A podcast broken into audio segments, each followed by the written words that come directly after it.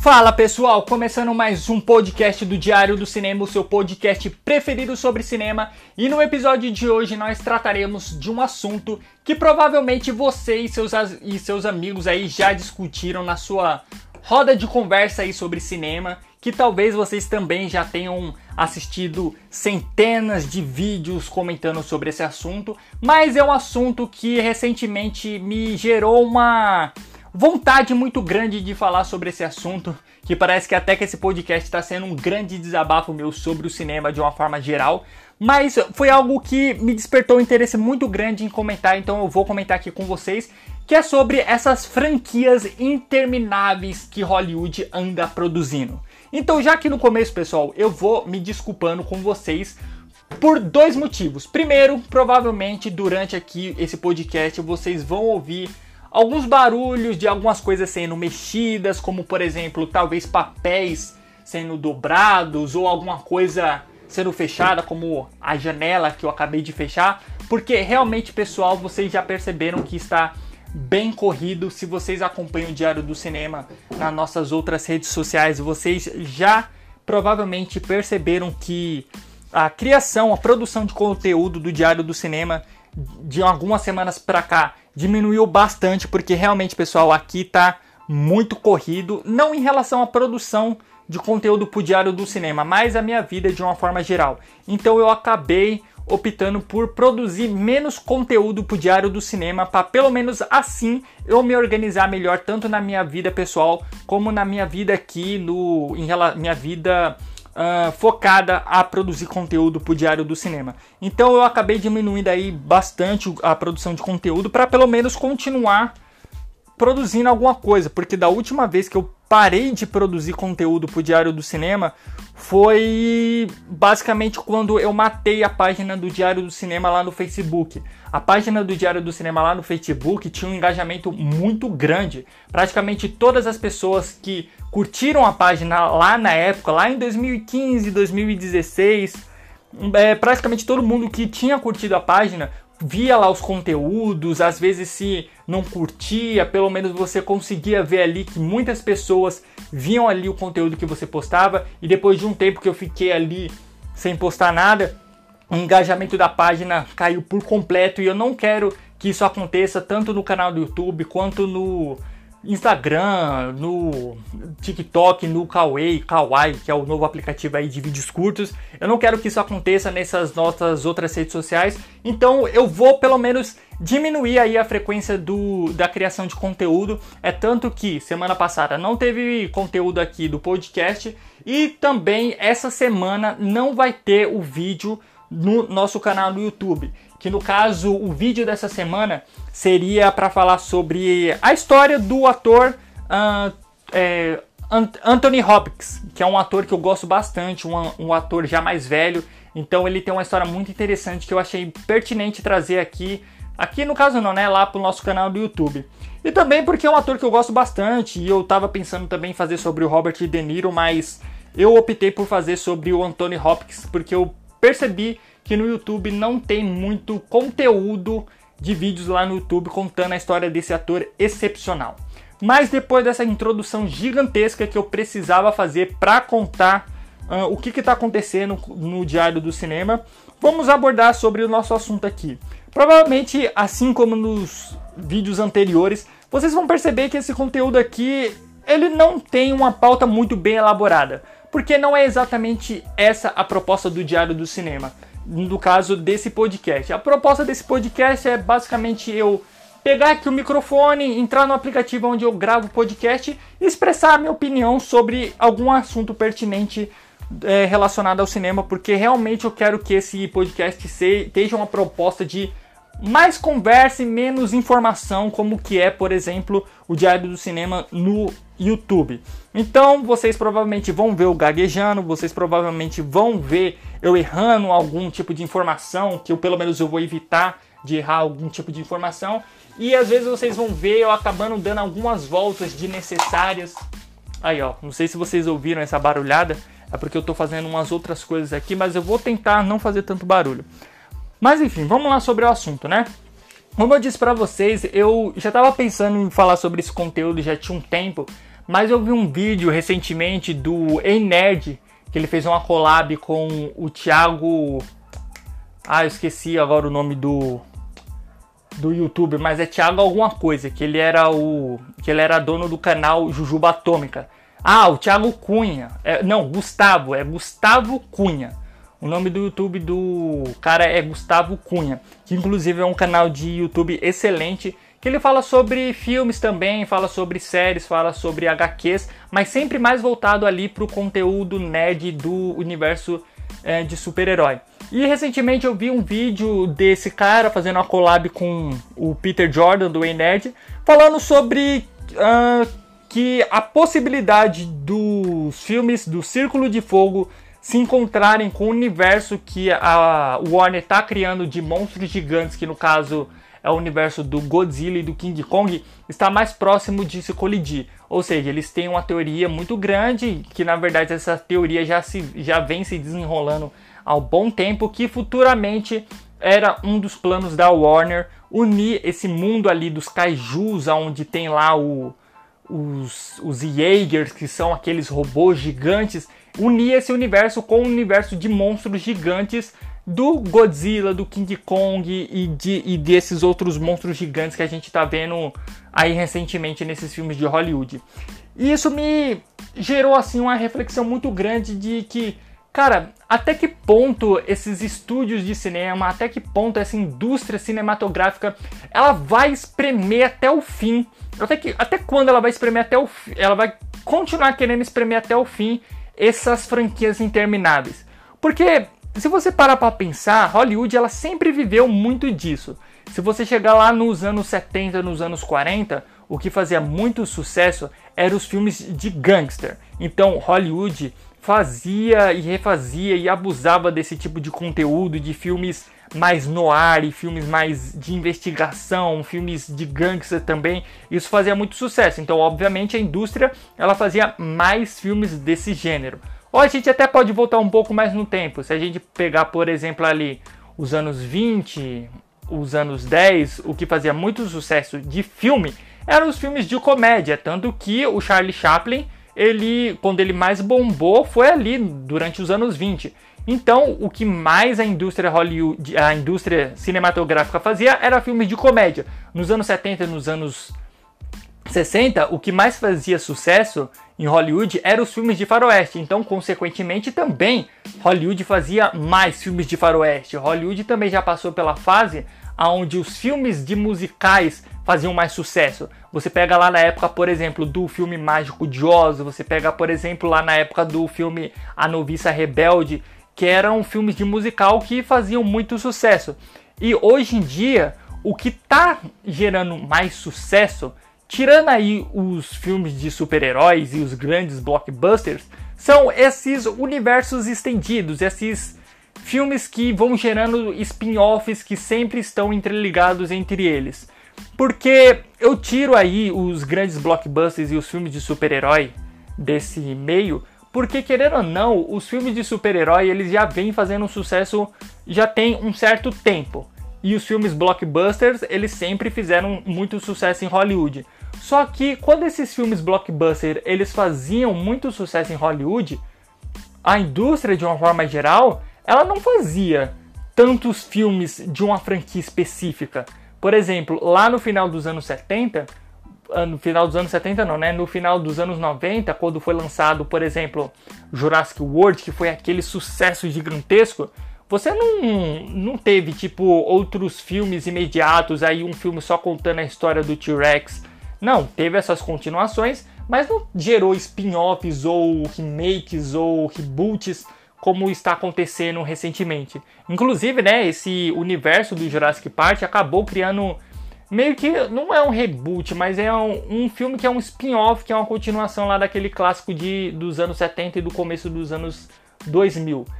Mas de um tempo pra cá eu, eu vim percebendo isso que eles estão fazendo muitos muitos filmes derivados de determinadas franquias, principalmente após a Marvel dar tão certo. É tanto que agora há pouco eu acabei de gravar um vídeo, eu juro para vocês, eu acabei de gravar um vídeo onde eu comento sobre as franquias que mais deram dinheiro na história do cinema.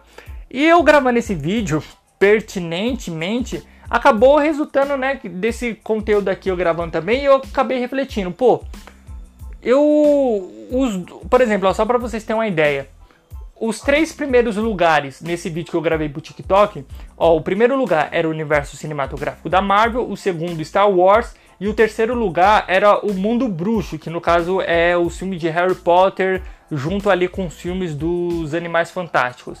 E eu tava pensando assim, caramba, mano, a Marvel estabeleceu, digamos assim, uma uma nova tendência que muitos estúdios eles estão seguindo fortemente hoje em dia, porque antes não existia isso. Antes não existia, por exemplo, você ter um personagem que deu muito certo e depois você fazer um filme do personagem. É claro que existe aí umas exceções ou outras se você for procurar na história do cinema, mas hoje em dia não tem essa, mas antes não tinha esse fervor tão grande de ah, a gente precisa criar o nosso universo expandido. Por exemplo, Velozes e Furiosos deu muito certo, aí já veio com aquele filme do Hobbs em Shock, que é um filme que eu não gosto, é o único filme aí desse, dessa franquia de Velozes e Furiosos que eu não gosto, até mesmo nas animações. Você pega, por exemplo, o filme do o filme da franquia lá do Shrek, teve todos os filmes lá da franquia, depois eles fizeram um spin-off lá com o filme do Gato de Botas, que inclusive é um filme que eu gosto bastante, mas depois já vieram com outra ideia de fazer também um filme do burro, do Shrek também. Ainda bem que essa ideia nem foi pra frente, mas você pega também outra animação como exemplo. O meu Mavado favorito foi uma franquia de animação, de animação que fez muito sucesso e agora já está aí no terceiro, é no segundo filme dos Minions. E assim vai, cara, por diante. Aí depois eles estão aí com essa ideia de fazer filmes do Pacific Rim que não acaba mais, filme de Monsterverse que não acaba mais. E todo filme que lança eles querem lançar uma continuação, uma sequência de personagens secundários. E isso, cara, por um certo ponto assim, uh, antes não me incomodava, mas de uns dias pra cá, pelo tipo de conteúdo de cinema que eu tô consumindo, isso tá começando a me incomodar porque eu não tô mais tão atento como eu estava alguns anos atrás de consumir os grandes blockbusters e esses grandes lançamentos. Eu estou priorizando alguns filmes que eu acho interessante, mesmo ele sendo antigo ou novo, eu estou priorizando alguns filmes, porque querendo ou não, a gente só tem uma vida e a gente não vai conseguir assistir todos os filmes do mundo, então a gente vai ter que acabar priorizando alguma coisa ou outra, a gente vai ter que acabar selecionando o melhor que a gente vai consumir. E eu pensando nisso, eu comecei a notar que, sinceramente, tem alguns filmes dessas grandes franquias, desses grandes derivados, que sinceramente eu não vou assistir. Sabe? Eu parece que a indústria ela já entrou num ciclo vicioso que ela tá querendo colocar a gente também, que eu consegui perceber isso ao ponto de pensar, cara, eu não vou querer entrar nesse ciclo no sentido de eu gosto bastante dos filmes da Marvel, eu adoro praticamente todos. Eu acho que se, se tem algum filme que eu não gosto, é difícil. Talvez tenha algum filme que eu não goste tanto. E é legal o que o Kevin Feige fez desse universo compartilhado, mas aí eu comecei a refletir, caramba, mano. Ele fez o em 2021, 2022, é agora que a gente tá, Uh, vão ter aí séries da Marvel também e teriam os filmes. Só que os filmes, pelo jeito aí, não sei se realmente vai rolar. Eu recebi também uma notícia quando eu gravo né, esse podcast que o filme da Viúva Negra vai ser lançado diretamente no Disney Plus e no cinema simultaneamente. Mas, cara, imagina, a gente tá vivendo numa era onde você precisa acompanhar os filmes, que são lançados mais ou menos ali da Marvel, uns 4 por ano, mais as séries que são lançadas ali todo episódio novo por semana.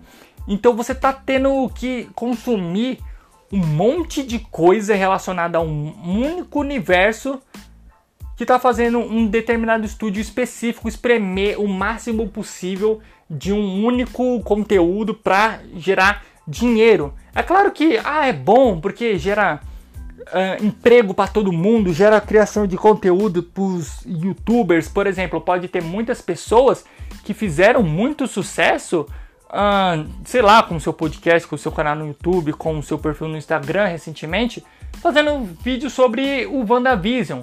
Pode ser que esse tipo de. Pode ser que essas pessoas estão fazendo muito sucesso agora e não estavam conseguindo fazer muito sucesso nas suas redes sociais quando os filmes dos super-heróis eram lançados no cinema. E agora, com as séries, pode ser que algumas pessoas comecem a ter um pouco mais de relevância no trabalho que elas querem seguir. Isso é bacana, mas eu sempre bato naquela tecla também de que por mais que o cinema ele seja uma indústria, o cinema também ele é arte. Então, querendo ou não, por mais que você esteja fazendo muitos conteúdos, esteja rendendo ali dinheiro, esteja movimentando o mercado, dando oportunidade de emprego para muitas pessoas, muitas vezes essa geração de conteúdo excessivo de uma única marca acaba também matando o emprego das pessoas que pensam no cinema de uma forma um pouco mais artística. Eu odeio aquela expressão de filmes cult, de filme cult, de filme de arte. Eu odeio esse tipo de expressão. Mas esses filmes é, denominados é, dessa forma, né, que muitas pessoas chamam de filmes cult, filmes artes, eles acabam sendo prejudicados por um certo ponto, porque quando um diretor novo, um ator novo, um roteirista novo, um produtor novo, ele quer se inserir nesse mercado de trabalho, só que ele acaba não querendo optar por participar de grandes blockbusters, ou até mesmo ele não consegue entrar nessas grandes produ produções porque ele é novo ainda nesse ramo. Então ele vai começar de baixo, mas você vê que esse mercado mais ali no nível um pouco mais abaixo, naquele nível de iniciantes, de fato, você vê que é muito difícil de uma pessoa entrar naquele meio e crescer muito, porque os filmes dela não têm proporção, porque os grandes, as grandes produções elas estão matando, esmagando esses pequenos produtores e essas pessoas que têm os seus projetos, têm os seus, têm as suas criações pessoais que elas querem lançar para o cinema.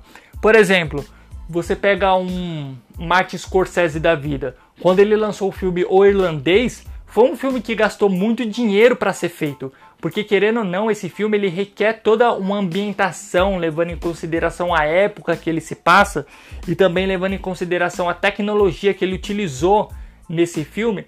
É um filme que necessitava de uma certa quantia de dinheiro ali para fazer aquele filme. E talvez alguns anos atrás, antes dessa época de streaming também, que exacerbou ainda mais essa produção louca de franquias intermináveis, provavelmente o Martin Scorsese ele não conseguiria lançar esse filme dele. Mas existe uma Netflix ali da vida que conseguiu botar grana nesse filme dele pra uh, ele conseguir lançar esse filme. Mas aí pensa o seguinte: imagina um cara que não é o Martin Scorsese, ele tá começando e ele tem uma ideia muito legal de um projeto muito pessoal que ele tenha, ou até mesmo não é nem um, um filme mais reflexivo, mas é um filme de ação, um universo ali também que ele criou, que ele quer que mais pessoas conheçam esse mundo que, que ele criou, só que esse cara ele não consegue expor para as pessoas a sua ideia e seus pensamentos através desse mundo que ele criou, porque a, indústria ela prefere investir no que é certo. É claro que nós também a gente prefere investir muito mais e ir pelo caminho que a gente acredita que vai dar certo. Mas querendo ou não, às vezes esses produtores pequenos eles têm uma ideia genial que poderia também dar muito certo, só que a indústria ela acaba matando a ideia desse cara por não dar uma chance. Por exemplo, se você parar para pensar, o George Lucas quando ele lançou Star Wars, a, quando ele lançou Star Wars não era uma ideia certa. Quando o Kevin Feige lançou lá o, o, primeiro filme do Homem de Ferro lá em 2008, também não era uma ideia certa, mas esses caras eles tiveram oportunidade porque eles produziram esses filmes numa época onde a, onde a indústria cinematográfica, Hollywood, não estava querendo produzir de uma forma tão exacerbada uh, essas grandes produções. É claro que você vai falar assim também, ah, mas por mais que a indústria de Hollywood esteja produzindo essas continuações intermináveis, não é sempre as mesmas pessoas que trabalham nessa produção, porque, por exemplo, no, o diretor dos Vingadores não é o mesmo diretor do do Thor, não é o mesmo diretor do filme da Viúva Negra. A Marvel também está dando oportunidade para as outras pessoas, mas ela está dando oportunidade para as outras pessoas seguirem uma fórmula que elas querem seguir. Por mais que uh, a Marvel este, ou a Marvel ou a Warner ou essa ou outra ou ou essas outras franquias intermináveis esteja dando a oportunidade para determinados atores e diretores, ele sempre tem que seguir ali um caminho já pré-estabelecido pelo estúdio. Querendo ou não, ela vai dar a oportunidade da pessoa se projetar ali no mundo do cinema, mas essa pessoa ela vai acabar sempre seguindo ali um caminhozinho que o estúdio vai traçar para ela. É como se ela fosse aquele cavalo que coloca aquela viseira ali e só enxerga um único caminho. E às vezes para essa pessoa produzir um conteúdo mais, ah, eu não quero usar essa palavra artística, mas eu vou, eu vou acabar usando, quer produzir um conteúdo mais artístico, um conteúdo mais pessoal, essa pessoa muitas vezes não tem, no, não tem a oportunidade, porque o estúdio ele acaba sempre priorizando investir no que vai dar certo. Nunca, por exemplo, que um estúdio vai querer investir 200 milhões de dólares em um filme que que um cara deu a ideia ali que parece ser. Ixi, o negócio meu caiu aqui. É, investir numa ideia que um cara teve que, o, que por mais que a ideia seja boa, mas é uma ideia que ninguém conhece. Entende? Eles sempre estão querendo ali investir naqueles conteúdos que sabe que vai dar mais certo. E isso já tem um bom tempo, isso, cara, sinceramente tá já tá me enchendo um saco a um certo ponto de simplesmente voltar o meu olhar sobre o cinema de uma forma totalmente diferente. Por exemplo, um tempo atrás eu sempre gostava muito mais de consumir os conteúdos mais blockbusters. É tanto que eu sempre ia mais no cinema para consumir um tipo de conteúdo que valesse a pena conferir numa tela grande. Como por exemplo, eu só ia mais no cinema para assistir as grandes produções, como Vingadores, Velozes e Furiosos, ou sei lá, Avatar. E hoje em dia eu tô começando a mudar meu pensamento porque com esses filmes eu tô me sentindo mais uma cobaia que precisa gastar o dinheiro ali, sempre com a mesma coisa e não tô sendo uh, alimentado com algo que vá de fato me satisfazer. Então por isso que eu decidi gravar esse, eh, esse podcast aqui de uma forma onde eu só tô querendo mais uh, expressar minha ideia de uma forma aqui não muito embasada, como se eu estivesse conversando com alguém. Então isso era basicamente a reflexão que eu queria trazer para vocês, para saber também se vocês estão se sentindo muito como se vocês se. Como, é, queria propor essa discussão para saber se vocês estão se sentindo como se fosse um cordeiro sendo. com a carne sendo devorada por um leão insaciável, que é esses estúdios de Hollywood produzindo essas continuações intermináveis e só querendo arrecadar mais e mais dinheiro de uma forma totalmente que não tá agradando tanto assim boa parte das pessoas que gostam do cinema eu vou conversar aqui para vocês. Eu também não posso ser hipócrita de falar que eu não assisto esses filmes e não gosto desses filmes. Pelo contrário, eu adoro os filmes da Marvel, eu adoro os filmes da DC, eu amo Velozes e Furiosos de uma forma assim que eu não sei nem expressar direito. Velozes, é, Transformers, que é uma franquia que todo mundo odeia, eu gosto bastante também. Que inclusive, ó, eu vou gravar um vídeo fazendo uma crítica, uma análise sobre a franquia do Transformers. Então, se inscreve lá no nosso canal do YouTube para você não perder esse vídeo, hein? Que vai ficar certeza muito legal abordar o tema do Transformers de uma forma diferente do que você vê as outras pessoas comentando aqui no YouTube. Mas pessoal, o que eu queria dizer era isso. Espero que vocês tenham gostado. Não vou me prolongar aqui mais porque já falei tudo que eu queria falar. Se eu continuar falando aqui, vou querer encher linguiça. Espero que de, de verdade que vocês tenham gostado. Então, ó, se vocês gostaram, se vocês uh, quiserem propagar ainda mais essa conversa, que com o tempo a gente vai melhorando aqui a nossa forma de se expressar, a nossa forma de se comunicar com você, eu vou sempre buscando me aprimorar a minha forma de falar. Então vocês estão percebendo que com o passar do tempo, com a criação aqui de conteúdo, de podcast, eu vou melhorando a minha forma de se comunicar. Então, como a gente está no começo, né? Também peço um pouco de paciência para vocês. Mas se vocês gostaram, Uh, segue aí o Diário do Cinema no seu agregador de podcast preferido, se der para seguir, né? Que eu nem sei, dependendo aí do podcast, da, da plataforma que você estiver escutando a gente, se dá para seguir ou não. Mas segue, se tiver como curtir aí, curte também, favorita, compartilha com seus amigos e até a próxima semana aí ou até a próxima sessão do podcast do Diário do Cinema.